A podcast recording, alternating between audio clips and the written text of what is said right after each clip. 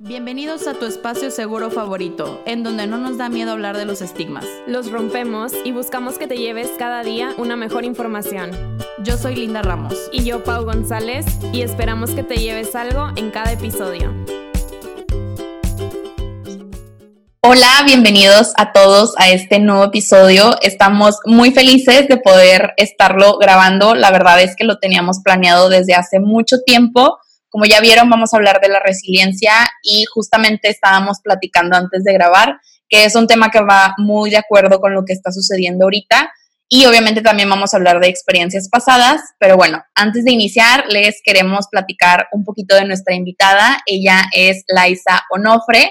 Ella es una ilustradora que escribe y canta, tiene casi 33 años de edad, de los cuales 15 se ha dedicado a la creación musical, visual y literaria, me encanta. También se ha dedicado a la docencia en artes en niveles educativos desde básicos hasta medio superior y es una entusiasta de las plantas, de los perritos y del café. Tenemos mucho en común las tres en eso. Y pues nada, bienvenida Laisa, ¿cómo estás el día de hoy? Hola chicas, muy bien, estoy súper contenta porque soy muy fan de, de ustedes, entonces estoy así como súper voladísima. Pero muchas gracias, estoy muy bien. Ay, Laisa, gracias por estar aquí. Nosotras estamos igual de contentas y, y, bueno, como ya les dijo Linda, estábamos pues muy emocionadas de por fin grabar este episodio que ya lo teníamos en la mira desde antes de, de todo esto de la cuarentena y, y, bueno, justo como en cada episodio nos gustaría empezar definiendo qué es la resiliencia, eh, tomando una definición que, que buscamos y ya después buscarla buscar definirla con nuestras palabras. Entonces, justamente em, la Sociedad Americana de Psicología tiene esta definición que dice así, la resiliencia es el proceso de adaptarse bien a la adversidad, a un trauma, tragedia, amenaza o fuentes de tensión significativas, como problemas familiares o de relaciones personales, problemas serios de salud o situaciones estresantes del trabajo o financieras.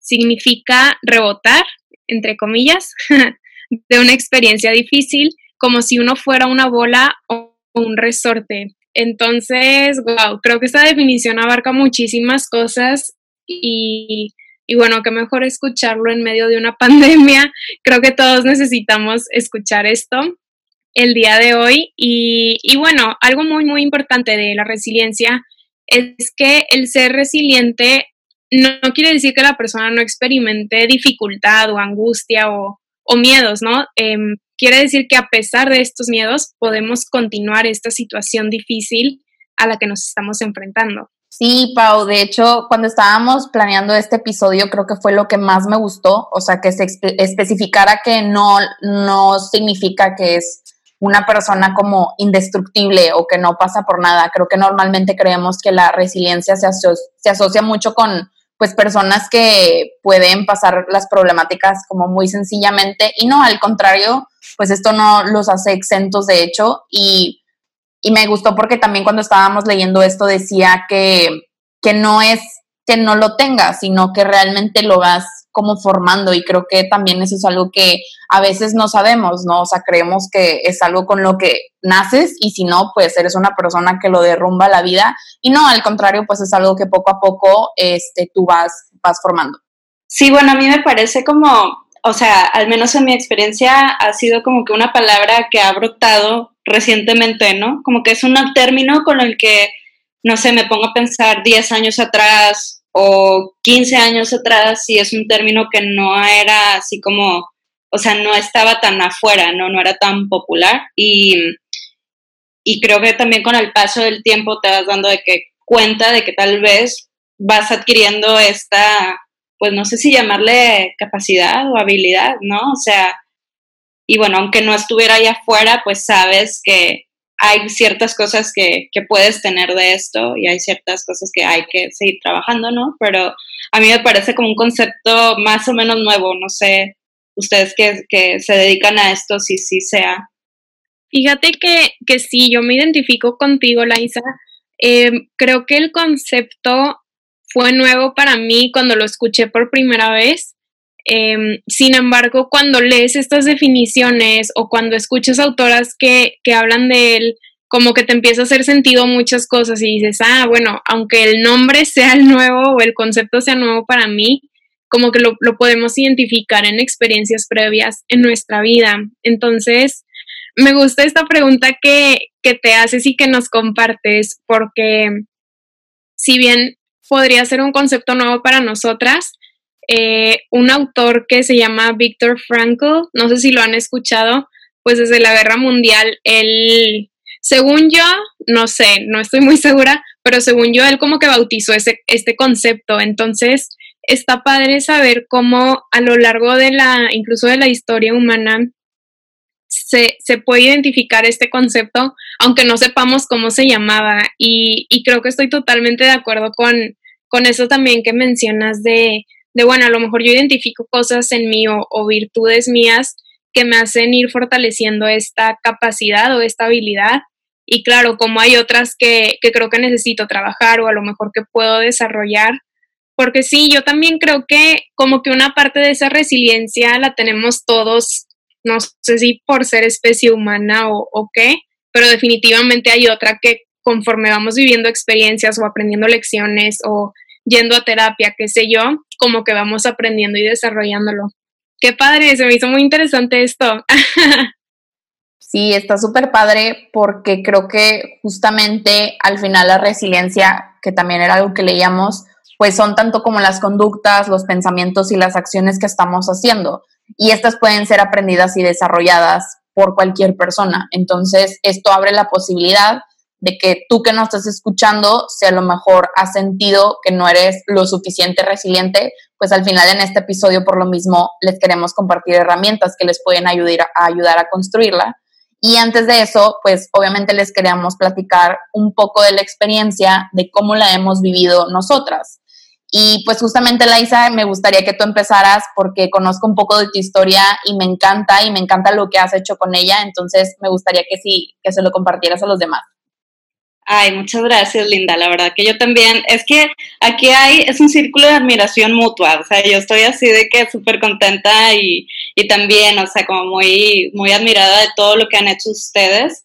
Este, entonces, pues, gracias. Déjame, de que pongo mis pensamientos en orden para compartir. Eh, pues bueno, sí, como, como me decías, decías en la presentación, eh, yo me dedico a, a ilustrar, a dibujar a crear, o sea, me gusta como englobarlo como me dedico a, crear cosas, ¿no? Con mis manos y mi mente y mis pensamientos y lo que se puede entender como el ser humano, ¿no? Pero em, yo creo que para mí la forma en que más he experimentado la resiliencia Incluso yo pienso antes la llamaba como resistencia, pero justamente hablamos de esto, de cómo la resistencia involucra como cierta fuerza o cierto como dolor o como cierto... Eh, pero para mí, o sea, el tema de la creación, como ha estado desde presente desde que soy muy joven, ha sido la forma en que realmente he podido como sobrellevar ciertas experiencias eh, a lo largo de la vida, ¿no? Entonces, digo, estudié esto como carrera finalmente, pero siempre estuve como muy consciente de que mm, cualquier adversidad que viniera o que la vida me trajera se iba a diluir un poquito o la iba a atravesar mejor si yo tenía mi herramienta para crear, ¿no? O sea, fuera la que fuera. Em, entonces, en ese sentido, bueno, he atravesado como varios parteaguas así en mi vida, ¿no? De que no sé, hace alrededor de 15 años que estaba estudiando, eh, pues sí estaba como en una relación muy, no me gusta llamarla tóxica porque creo que ya, ya me parece como medio reductiva el concepto de una relación tóxica, pero bueno, pues por lo que se entendería, ¿no? Una relación dolorosa, difícil, donde había muchos celos de por medio. Este, y pues bueno, yo me fui de intercambio a Chile y, y me di cuenta que estaba como en una depresión real, ¿no? O sea, no fue hasta que me tuve que ir del país y darme cuenta que, estaba atravesando como un momento bien difícil hasta que estuve yo sola y la única manera en que pude sobrellevarlo sin tener amigos, o sea, realmente no tenía amigos ni familia allá en Chile cuando me fui a estudiar, eh, fue a través de la creación eh, y fue a través de, hacer canciones y de hacer dibujos y de hacer postales y mandárselo a mis amigos. Y era como esta forma de,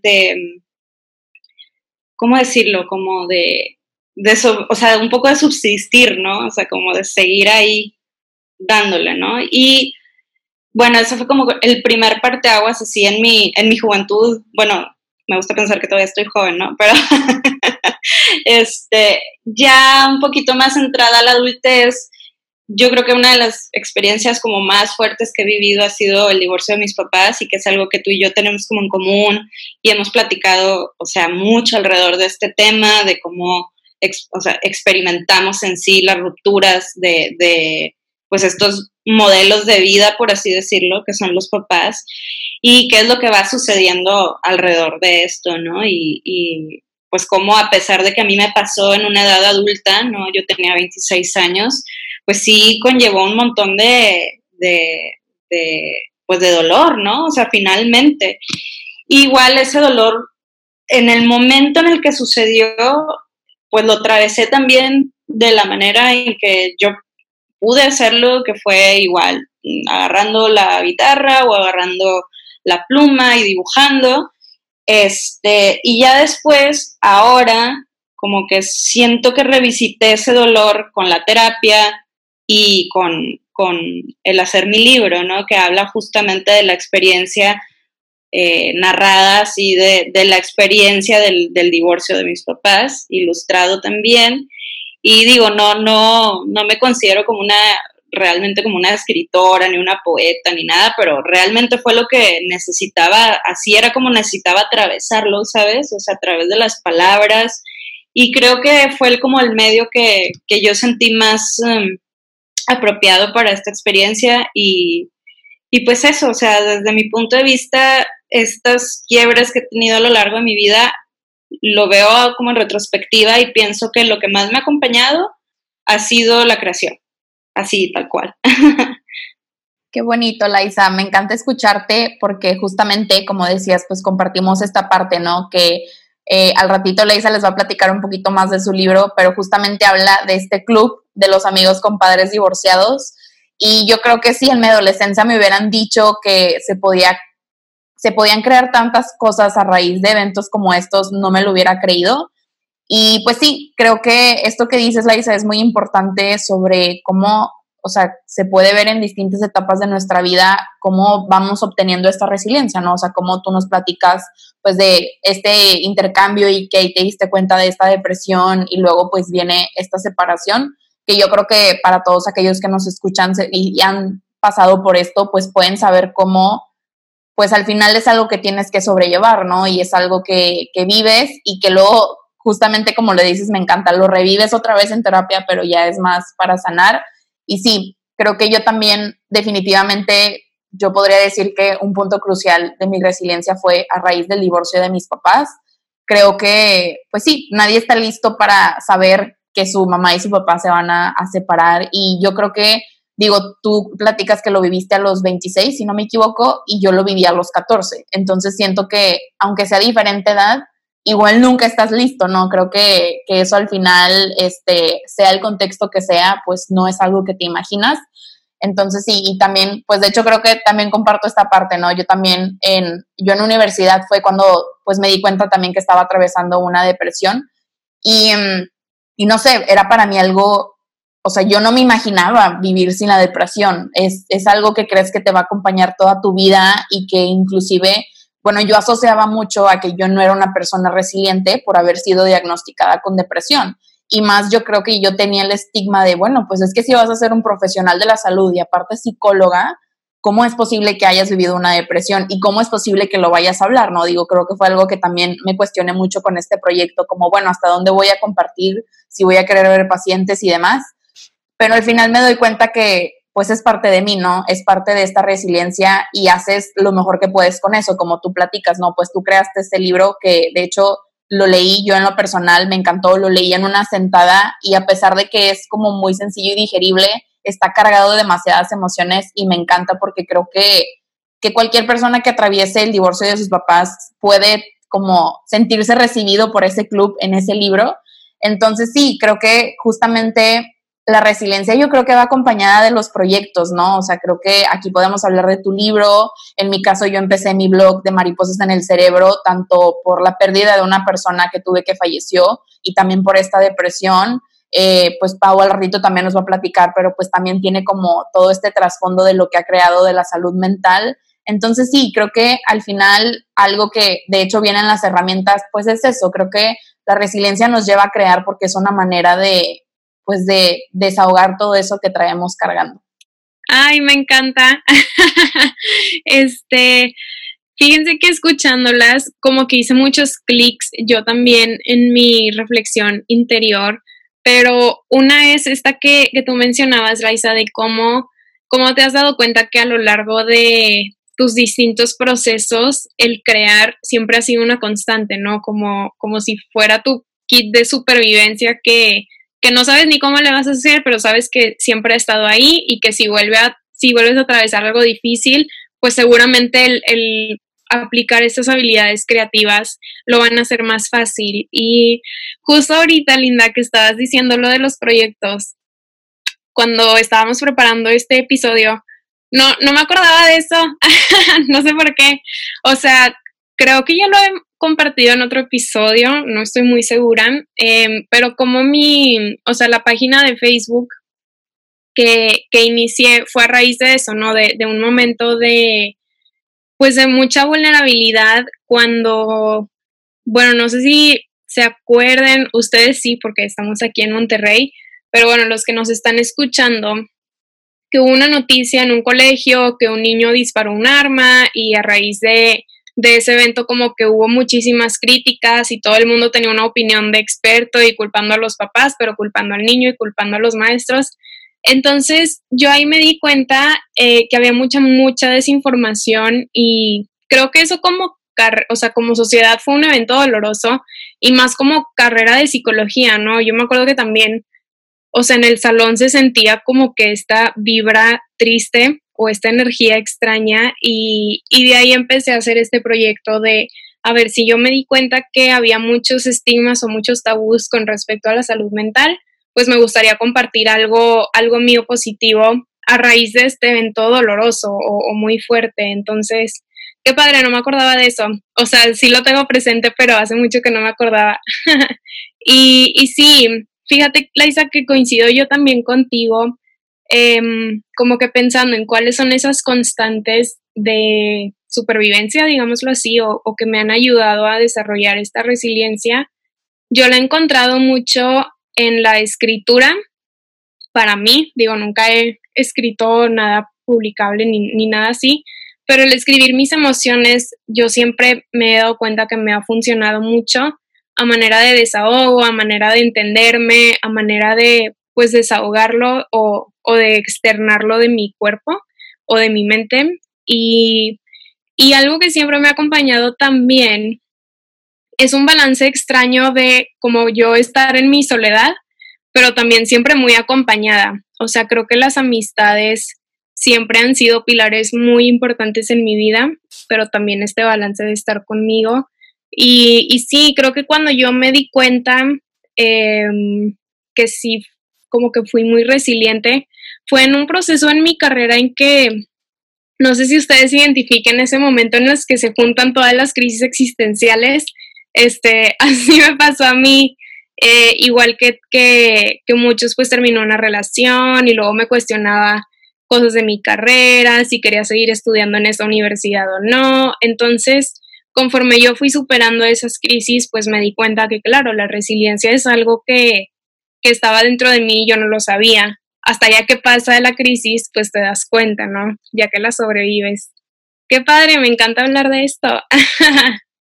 sí, justamente creo que me gustaría también, como decíamos, asociarlo con lo que lo estamos, con lo que estamos viviendo ahorita, ¿no? Porque creo que ahorita es cuando más necesitamos sacar esas herramientas y como ese autocuidado y también lo he visto mucho en la consulta, ¿no? O sea, cómo vienen estas altas y bajas y llegan las personas como, oye, pues es que no sé qué está pasando. Y simplemente es como, pues ver y aprender que al final las herramientas están dentro de nosotros. Lo único que nos falta es como sacarlas y hacerlas en práctica. y que justamente yo como paciente también lo veo muy reflejado, como hace rato que les platicaba esto del el diagnóstico con la depresión, pues yo igual decía, no, pues es que, o sea, ¿cómo voy a vivir sin depresión si esto se siente súper pesado y no veo una salida, ¿no?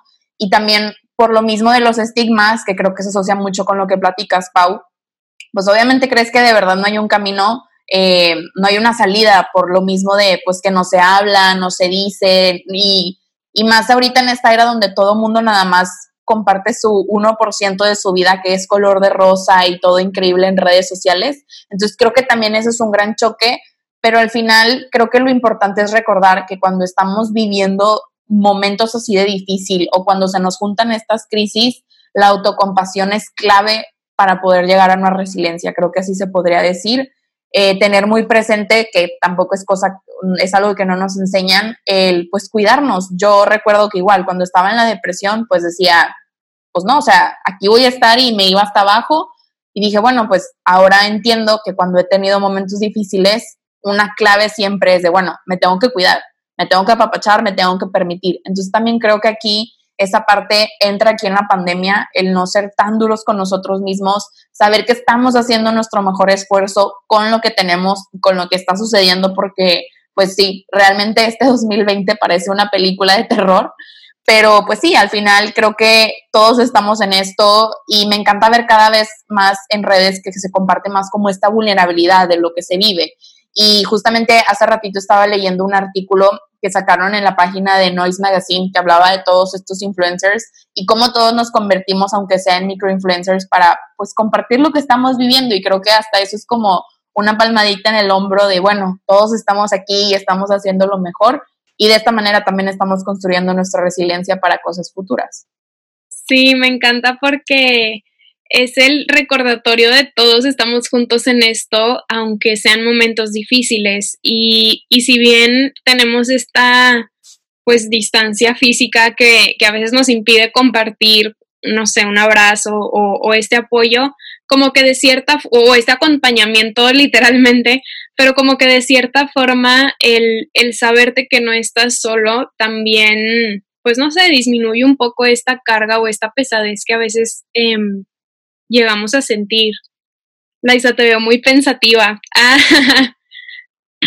no, pues es que estoy como, como absorbiendo todo lo que están diciendo y estoy de que sí, eso, eso, esto, lo otro, así como asintiendo como silenciosamente, ¿no? Pero sí, yo creo que parte de lo que, lo que dice Linda de, de cómo, o sea, siento que situaciones adversas en la vida, realmente nadie es exento de esto, todos nos van a pasar cosas dolorosas y terribles tal vez, ¿no? Porque es parte de la vida misma, pero, o sea, en el contexto que estamos viviendo como actual, que sí es algo súper fuera de lo normal, em, sí me parece que es donde puedes darte cuenta de qué herramientas careces y de qué herramientas tienes, ¿no? Y de en qué, en qué herramientas trabajar justamente, ¿no? Y, el tema de la autocompasión es algo, es algo, o sea, es un pilar, es algo súper clave, pienso yo, para, para atravesar estos momentos, ¿no? Este,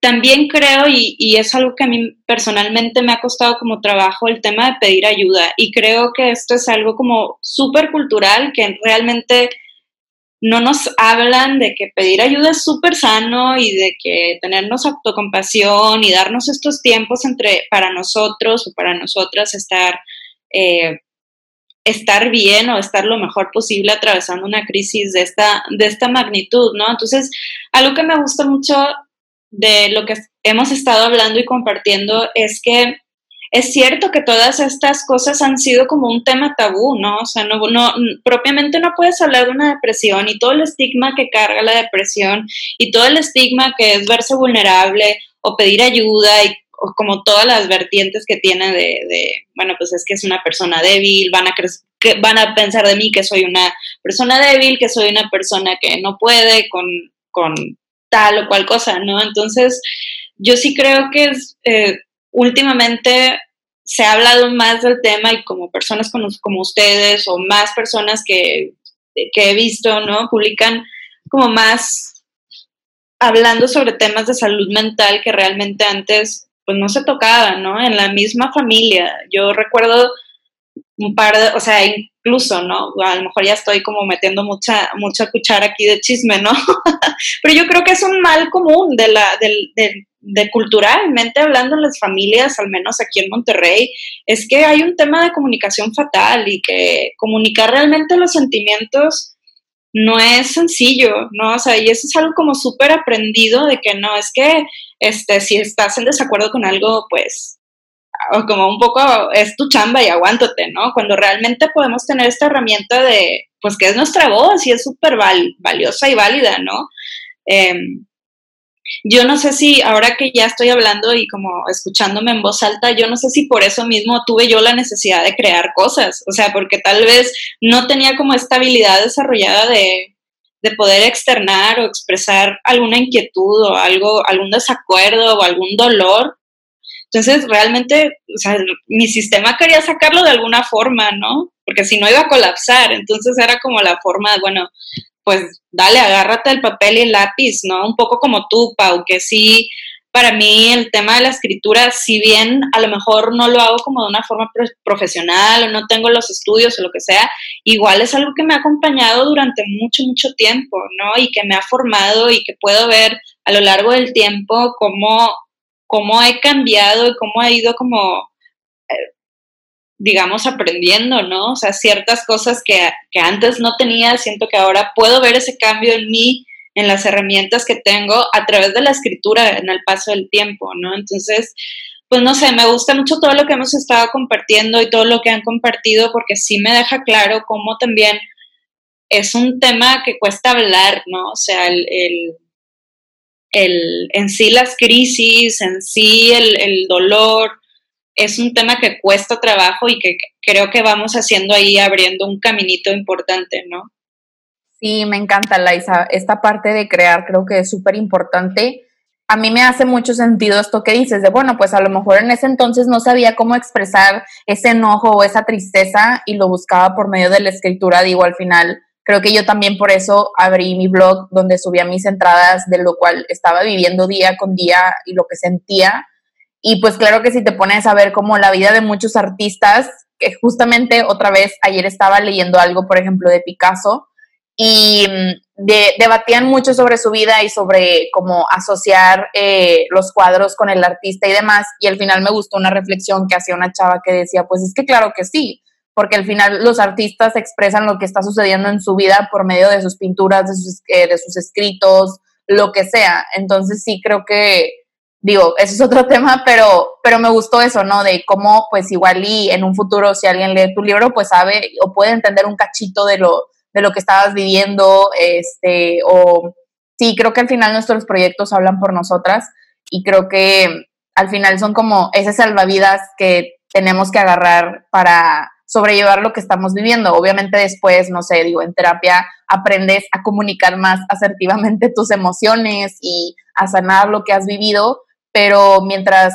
es un tabú o mientras tú descubres qué es lo que te está sucediendo, yo creo que esa parte de escribir es algo que siempre sirve. Inclusive recuerdo que a mí me pasa mucho con mi terapeuta que genuinamente a veces no entiendo qué me está pasando y escribo y ella misma me dice, escribe y traes tu libreta y aquí la lees y lo vamos desmenuzando, ¿no? Entonces creo que, que eso es muy, muy padre, es justamente una de las herramientas y creo que podemos ir empezando platicando un poco de ellas. Eh, queremos compartirles a todos ustedes que nos están escuchando algunas herramientas que les puede servir para construir esta resiliencia.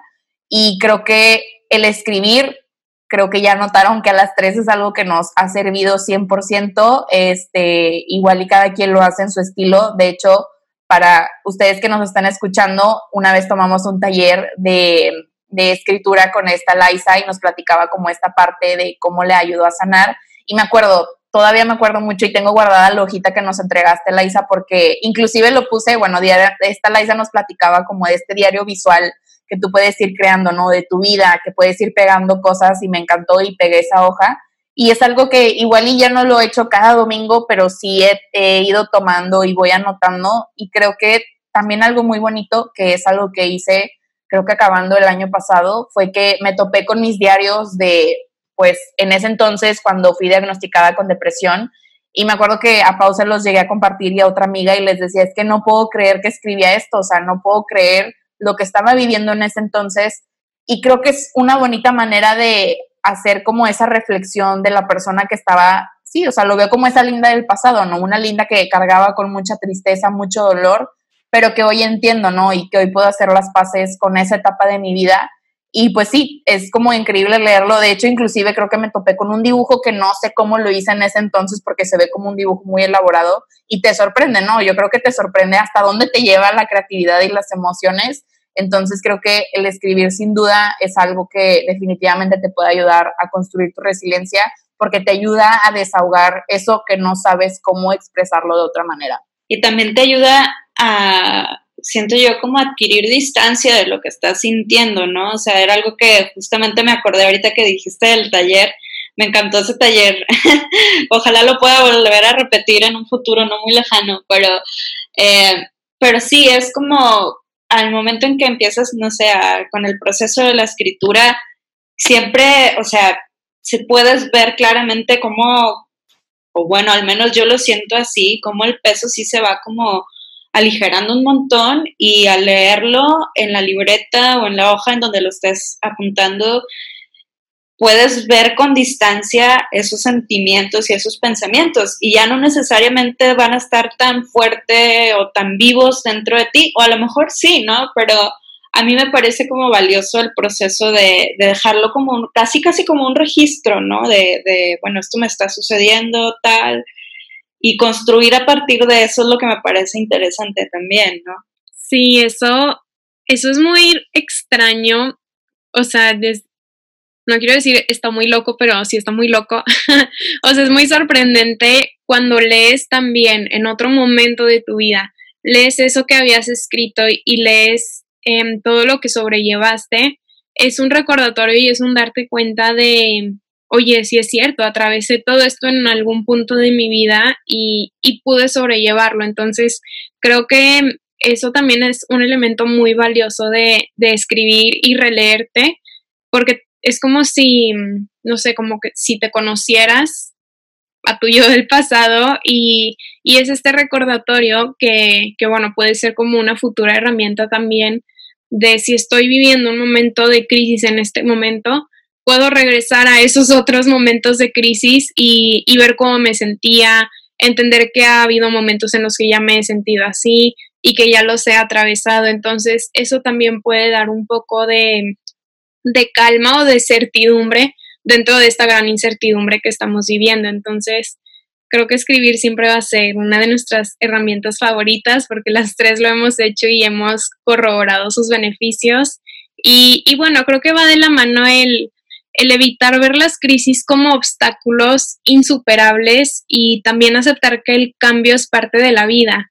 Porque cuando nos damos cuenta de esto o nos recordamos esto, no quiere decir, como lo dijimos en un principio, que ya vaya a ser, que ya voy a superar esta crisis de una forma muy fácil o de una forma muy rápida, pero voy a tener esa confianza en mí mismo de, oye, a ver, eh, esto sí lo voy a poder superar. A lo mejor no tengo idea de cómo, ni cuándo, ni, ni con quién, pero sé que en otros momentos he superado dificultades y tengo esta certeza de que lo voy a hacer.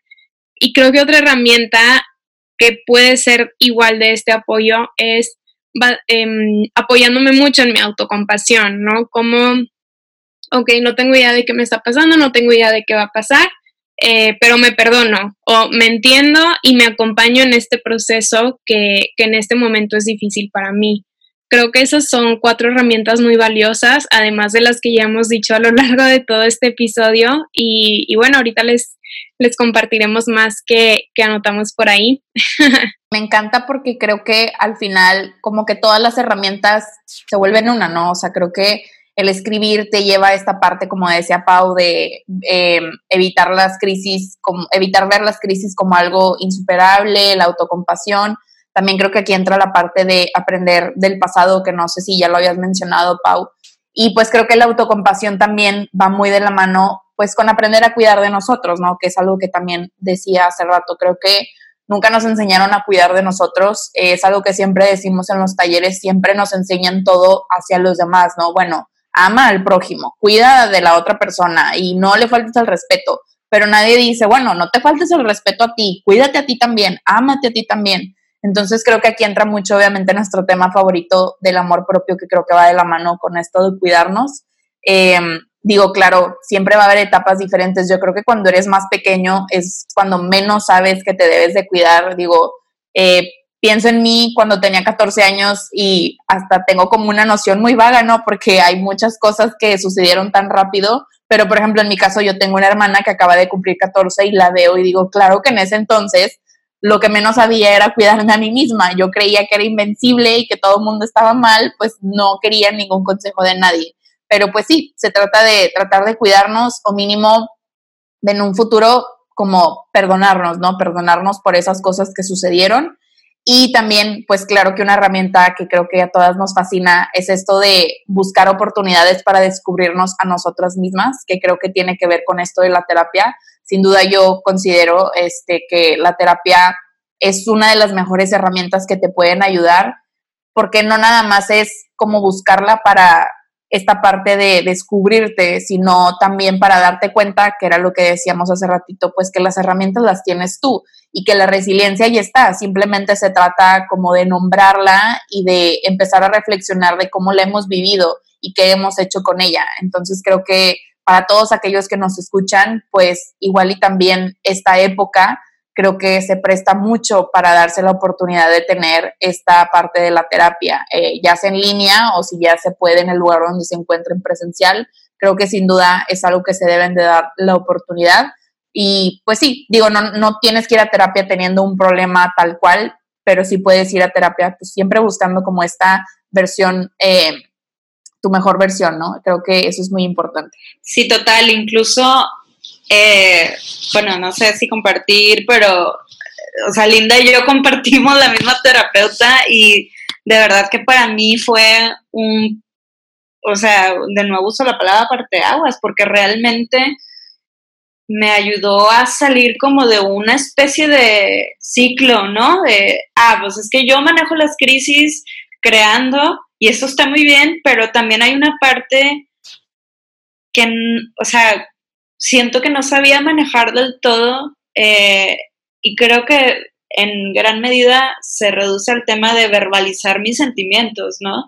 Por lo mismo de que, o sea, la, la, creación es, si bien es como mi manera de sobrellevar las cosas, también de pronto se puede volver, o es muy fácil para mí volverla como una especie de evasión también, ¿no? Entonces, algo que sí para mí fue muy importante fue darme cuenta del poder que tiene ir a terapia. Mm, he ido a terapia en otras ocasiones, pero realmente con una persona, no sé, como que que realmente está como muy comprometida con sus pacientes y con su, con su vocación, ¿no? O sea, porque sí me ha topado que muchos terapeutas no me funcionaban, digo, no, no por demeritar ni mucho menos, pero tal vez no eran compatibles con mis necesidades, así de sencillo, ¿no? Y realmente cuando llegué con, con esta persona, mi proceso fue como, como un poquito como más brilloso, o sea, más brillante, no sé cómo, cómo ponerlo en palabras, pero fue muy, muy nutritivo para mí, o sea, me sentía así como una plantita como seca, como, ¿sabes? Entonces, realmente empezar a ir a terapia y luego de la mano de, de, la creación artística, yo sí sentí como estas dos cosas en conjunto me ayudaron a, a salir como de una manera de ave fénix, ¿no? Así de la situación un poco. Este, y sí, no sé, me parece como bien interesante el tema de, Y de nuevo, creo que tiene que ver con el tabú que carga la terapia y tiene que ver con el tabú que carga el hablar de los sentimientos y todo. Es como el no permitirse explorar a uno mismo, ¿no? O sea, en el sentido de, de qué es lo que estoy sintiendo, cómo me estoy sintiendo realmente, ¿no? Si, si estoy a punto de colapsar, porque lo, es lo que pasa, ¿no? O sea, solemos llegar al punto del colapso cuando podemos evitar llegar a ese, a ese grado. Este, sí, no sé, quería compartir el tema de la terapia porque también me parece como bien importante en mi vida. Aisa, me encanta porque creo que, y, y gracias por compartirnos, eh, creo que tocas temas súper interesantes y, y, de dos cosas, ¿no? E, esto último me, me quedó muy marcado de cómo muchas veces nos esperamos hasta llegar al límite para pedir ayuda y creo que es algo muy humano, creo que es algo también muy cultural que, que hemos aprendido. Em, pero aquí hablas de, de, esta parte importante de, oye, bueno, no tengo que esperarme a estar en mi límite para poder pedir ayuda, que es, que es otra, otra herramienta que, que se nos vino a la mente cuando planeamos este episodio, el ser capaz yo de pedir ayuda creo que habla de una gran valentía más que, más que de una impotencia o debilidad como lo tenemos muy asociado. Y algo importante también es el aceptar esa ayuda y ese apoyo, porque a veces somos muy orgullosos y muy tercos este, y no somos capaces de aceptarlo. Pero bueno, creo que es parte del proceso y, parte de, aceptar que, el cambio es parte de la vida y, y no sé, me gusta que compartas esto, creo que ya es otro tema, pero se me hace importante recalcar el hecho de, bueno, quizás esos terapeutas no eran mi estilo o ese estilo de terapia quizás no era lo que yo necesitaba en ese momento, porque claro, así como hay muchísimas herramientas que ya tenemos dentro, pues también hay muchos, muchas herramientas ahí afuera, muchos estilos de terapia, muchos estilos de, aprender, etcétera, que, que, poco a poco si nos atrevemos a buscar, eh, nos podemos dar cuenta de qué es lo que necesitamos en ese momento. Y, y, creo que esto se basa mucho en otra herramienta que es el autoconocimiento, ¿no? Yo conocerme en mis procesos difíciles, qué es lo que necesito en este momento y qué es lo que creo que puedo necesitar. Y ya de ahí me voy escuchando y, y voy sabiendo qué, qué, es, qué recursos puedo tomar y bueno, la última herramienta que anotamos por aquí es la de meditar. La meditación creo que nos ayuda mucho a pues a enfocarnos en el aquí en el ahora, es decir, en nuestro presente, porque cuando estamos viviendo momentos muy difíciles, tendemos mucho a quizás o irnos al pasado o al hubiera de, no, es que si hubiera hecho las cosas diferentes no estaría aquí, o sabes que en otro momento de mi vida yo era muy feliz y ahora no sé qué pasa, o el otro polo de irnos al futuro, ¿no? De cómo ya quiero que esto termine, eh, cómo me voy a sentir después, em, no sé, cuando regrese a mi casa y pueda hacer tal cosa. Entonces, la meditación nos ayuda a estar conectados con nosotros mismos y a no crear tantos escenarios imaginarios que ni siquiera están pasando, que nos tienden a preocupar. Entonces, creo que hoy les regalamos un kit muy importante de, herramientas que cada quien puede usar tanto a su estilo como a la situación que esté viviendo, como a lo que identifique dentro de, de sí mismo que necesita en este momento. Entonces, ay, no quiero que se acabe este episodio. Me gustó mucho, pero pues creo que es momento de hacer esa pregunta final. y tú, Linda, ¿qué, mm, pues, ¿qué te llevas el día de hoy? Justo cuando ya estabas diciendo la última herramienta, pensé lo mismo y dije, ¿cómo? Ya se va a acabar, no quiero que se acabe. Creo que este es un tema muy bonito. Digo, creo que la resiliencia, a pesar de que se asocia, pues obviamente con a lo mejor vivir algo doloroso o algo difícil, al final es un tema muy bonito. La verdad me encantó creo que, que el platicarlo el día de hoy, no sé, fue como seguir construyendo mi resiliencia. Creo que también eso es algo muy importante, ¿no? Recordar que conforme vamos, vamos repitiendo lo que vivimos, que es algo que sucede en terapia, pues nos damos cuenta de lo mucho que hemos avanzado y lo mucho que podemos seguir avanzando. Entonces creo que eso es lo principal que me llevo el día de hoy. También creo que esta parte de las herramientas se me hicieron muy importantes, como dices Pau, al final compartimos como todo este kit que también creo que nosotras mismas nos podemos llevar y como reforzar esta parte de la importancia de la escritura. Creo que a pesar de que muchas veces lo hablamos, no le damos como tanta hincapié realmente al poder que tiene la escritura. De hecho, creo que casi con todas las personas que he visto en consulta, casi siempre recomiendo esta parte de escribe lo que sientes, escribe lo que estás viviendo en ese momento, no te lo quedes. Porque creo que cuando no podemos o no nos enseñan a transmitir lo que estamos sintiendo, la escritura es clave, porque al final es algo que tú te puedes quedar y si no quieres que se quede, lo quemas y desaparece, pero ya lo externaste. Entonces creo que sin duda la escritura tiene un poder increíble, creo que lo asociaría mucho con esto de la resiliencia. Y pues nada, la verdad eh, fue muy bonito platicar con ustedes, me encanta escucharlas a las dos, creo que estuvo muy bonito y como decía Laisa, es como esta admiración mutua entre las tres, entonces se siente como esta vibra súper bonita, entonces definitivamente la vibra también me la llevo. ¿Y tú, Pau, qué te llevas? Ay, qué bonito. Me llevo que estoy sentimental. ya, ya queríamos verte las dos, Laisa. Estamos muy contentas. Y sí, otra vez, la admiración mutua. Pero fíjense que hoy me llevó algo muy diferente a otros episodios, que fue el, el recordar esto de, mm, pues que les compartía de cuando inicié el proyecto como que hace mucho que no me ponía a pensar hacia atrás y, me llevó también, pues igual que tú, Linda, este énfasis de, del poder de la escritura, porque justamente algo que, que no mencionamos, que puede ser un ejercicio también interesante, ahí lo agregan al kit de las herramientas, el practicar la gratitud, y, y yo lo he hecho a manera escrita estas últimas semanas, el practicar la gratitud nos ayuda también en, esos momentos de crisis a, ir fortaleciendo esa resiliencia. ¿Por qué? Porque cuando yo agradezco, a pesar de que tuve un día negro, ya puedo convertirlo en un día gris o ya me doy cuenta, oye, bueno, fue un día muy pesado, pero, pero aquí está este rayito de luz o este rayito de esperanza. Entonces, em, pues me llevo este recordatorio de, oye, sí es cierto, estoy trabajando mi resiliencia sin darme cuenta, porque yo meramente lo hacía como, como, ay, quiero un hábito positivo que me haga sentir motivado, que me haga sentir feliz antes de dormir, pero creo que es una forma de cosechar la resiliencia y pues nada, igual que tú, Lina, me llevó una plática muy amena. Nosotras podríamos estar aquí tomando café, platicando de este tema por horas. Pero bueno, pues Laisa, qué honor estar contigo. ¿Tú qué te llevas el día de hoy? Ay, gracias, amigas. Qué padre. Yo también estoy bien feliz. Me hubiera gustado hacerme un café, fíjate, para este momento. Pero bueno, luego la cafeína a cierta hora luego ya me empieza a afectar.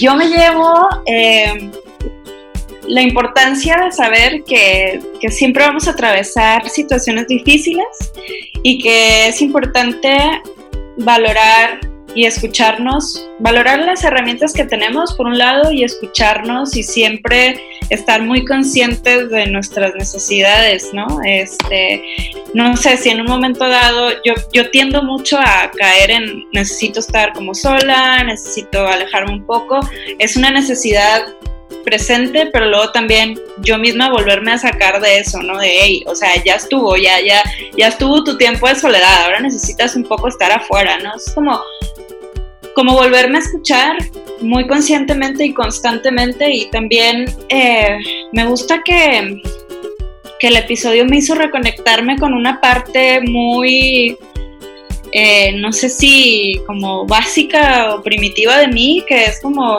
oye, no, o sea, no puedo creer que, que, he, creado desde hace mucho tiempo, o sea, y qué, qué increíble ver esta, este paso del tiempo, ¿no? En, en registros, en libretas, en imágenes, eh, me parece súper valioso bueno, si bien sí me considero como minimalista por todo el tema de Pedro, o sea, a mí me parece valiosísimo conservar todos estos diarios y todos estos dibujos, ¿no? Porque sí puedo darme cuenta de cómo ha sido un factor que ha estado presente desde hace mucho tiempo en mi vida, que me ha ayudado, que me ha eh, dado, no sé, esa vitalidad que necesitaba para el momento, ¿no? Entonces, pues me llevó, me llevó eso, como haber conectado con una parte de mí, muy, muy primitiva, muy primaria, no sé cómo decirlo, y también pues el compartir con ustedes este espacio que me parece maravilloso y eh,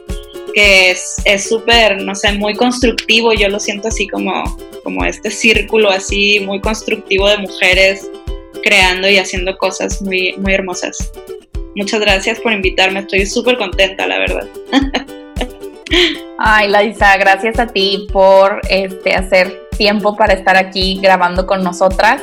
Y bueno, antes de despedirnos, Laisa, me gustaría que también compartieras tus redes sociales y cómo pueden encontrar tu libro. Ay, muchas gracias. Sí, eh, yo pienso que lo que más uso es Instagram. Entonces, el Instagram de mi trabajo es arroba laisa con onofre, así como nos escucha.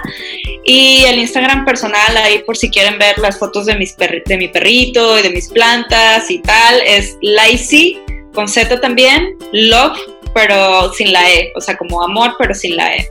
Eh, ahí pueden ver un poco de lo que hago y mi libro lo pueden conseguir directamente conmigo. Ya estamos trabajando en la segunda edición que sí va a salir con editorial, entonces estoy súper contenta también por eso. Eh, pero ahora, bueno, la primera edición fue autopublicada y completamente independiente y con mis recursos y demás. Y pues si quieren apoyar a los autores independientes, que es súper importante, pueden escribirme por Instagram eh, básicamente por Instagram es por donde me estoy moviendo. Muy bien, Laisa, pues muchas gracias. Igual ahí vamos a dejar en la descripción tus redes sociales para que te encuentren y te busquen.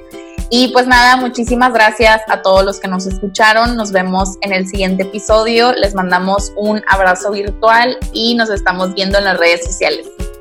Bye.